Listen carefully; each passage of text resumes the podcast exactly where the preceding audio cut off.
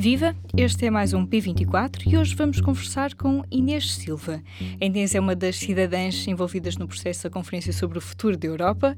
Olá, Inês. Olá. Inês, pode-nos explicar, para começar, o que é que é este processo da conferência e como é que foi o percurso que tu tiveste no, nas três reuniões e nas plenárias relativas ao teu grupo de trabalho que é Europa no Mundo?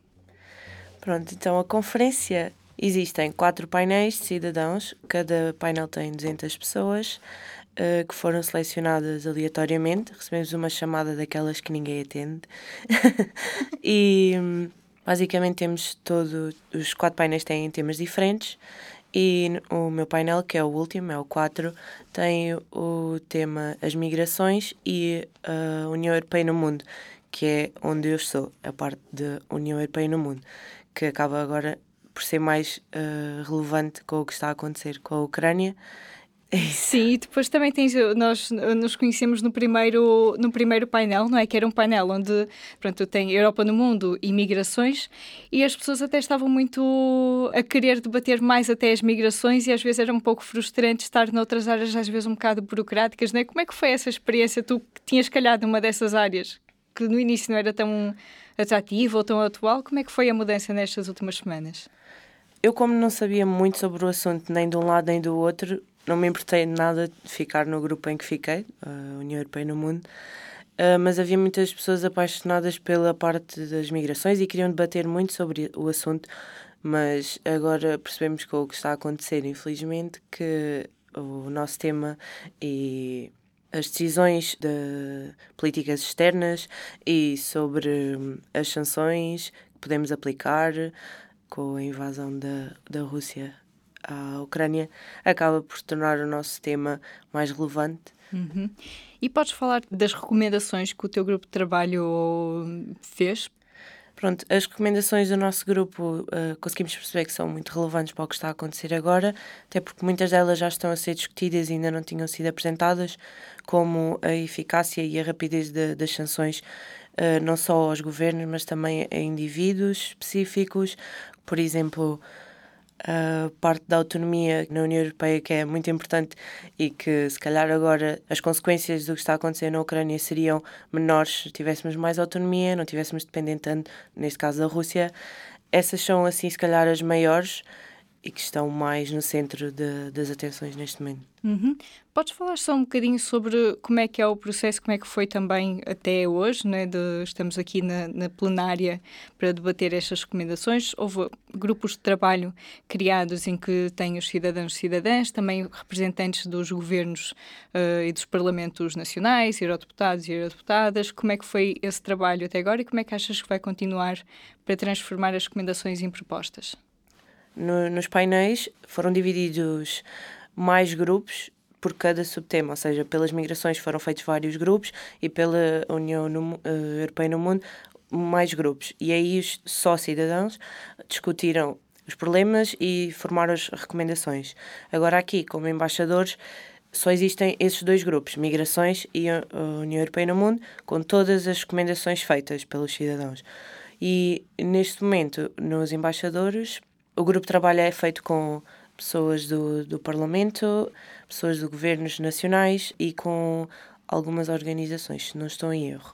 Sim, uh, Exato, então nós apresentamos as recomendações e, e, agora é que se torna mais visível a importância que eles também têm para dar o feedback, porque eles é que estão dentro do assunto, para ver o que é que nos falta nas recomendações e o que é que poderemos acrescentar agora nas propostas que vamos ter de fazer. Uhum, mas a ideia também é que eles uh, deem sugestões, mas sejam sempre as pessoas, os cidadãos e cidadãs escolhidas aleatoriamente, que sejam, que sejam os autores, não é? As pessoas que vão, vão construir as propostas. Sim, sim. Uhum. Basicamente, nós, com o presidente do, do grupo de trabalho, e com o porta-voz vamos fazer diretamente as, as, propostas, mas depois são discutidas no, no grupo de trabalho para ver o que é que se pode alterar, o que é que se acha mais relevante e provavelmente, agora ainda não sabemos, se vai haver algum tipo de votação ou não para que essas propostas também sejam uh, feitas. Uhum.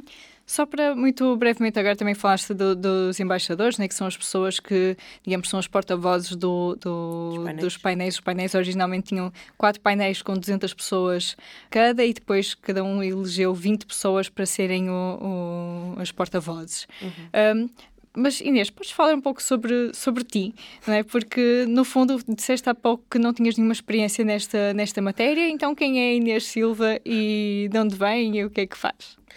Então, sou, sou Inês Silva, como já disseste, há 24 anos e sou estudante de ortótica e ciências da visão. Também tenho dois part-times, assim, só para tentar ter alguma independência financeira uhum. e, e, pronto, lá está a minha área na parte da saúde. No, no início, quando disseram que eu estava neste painel, fiquei um pouco confusa, porque é, é mesmo, e até no primeiro painel eles questionaram-nos também, sim, nós sabemos que vocês estão confusos e, e, não sabem o porquê de estarem aqui, ainda por cima, num tópico se calhar não é nada relacionado com vocês. Foi exatamente isso que eu pensei, porque uhum. temos outro painel que é com a saúde. Pronto, eu estou mais lá está, direcionado à saúde. Gostei muito de debater quando houve oportunidade esse painel e pronto, tive de aprender muita coisa e ler muita coisa sobre Sim. isto. E também estava, estava a pensar, porque neste, agora neste painel deste fim de semana também houve o, o debate sobre juventude e emprego e também tiveste uma intervenção uh, muito interessante, lá está, num painel que não era o, aquele em que estiveste a trabalhar, mas que também foi, ou seja, isto também é uma oportunidade de falar sobre outros problemas que não sejam só os que vocês estão a trabalhar nos respectivos painéis, não é? Sim, exato. Dar o feedback quando os outros uh, painéis estão a apresentar as suas recomendações. Pronto, no meu caso, lá está, na saúde, tendo um estágio de um ano inteiro sem ser remunerado e isso ter surgido na conversa despertou em mim querer falar uhum. e, e, usar o, Blue Card no meio de uma, numa discussão para poder intervir. Uhum. Não sei se queres acrescentar mais alguma coisa sobre a tua experiência aqui em Portugal. Alguém sabe do que estás a fazer? Não sei, no dia a dia ninguém sabe que isto está a acontecer. Acho que é mais por aí. Então Tentamos divulgar também nas redes, que é o que também nos pedem e que nós também queremos fazer para tentar ganhar alguma visibilidade. E pronto, esperemos que que ao longo das próximas sessões continuemos a crescer em termos de visibilidade. Uhum. Não, mas agora também que também como tu próprio disseste que já conheces melhor o, o esses temas, já estiveste a, a, estudar, digamos, o teu dossiê, também acho que cada vez mais vai haver confiança, não é, também neste neste processo. Inês, muito obrigada. Obrigada. Este foi mais um P24. Eu sou a Aline Flores e amanhã o programa volta para o Rubén Martins. Um abraço, até à próxima.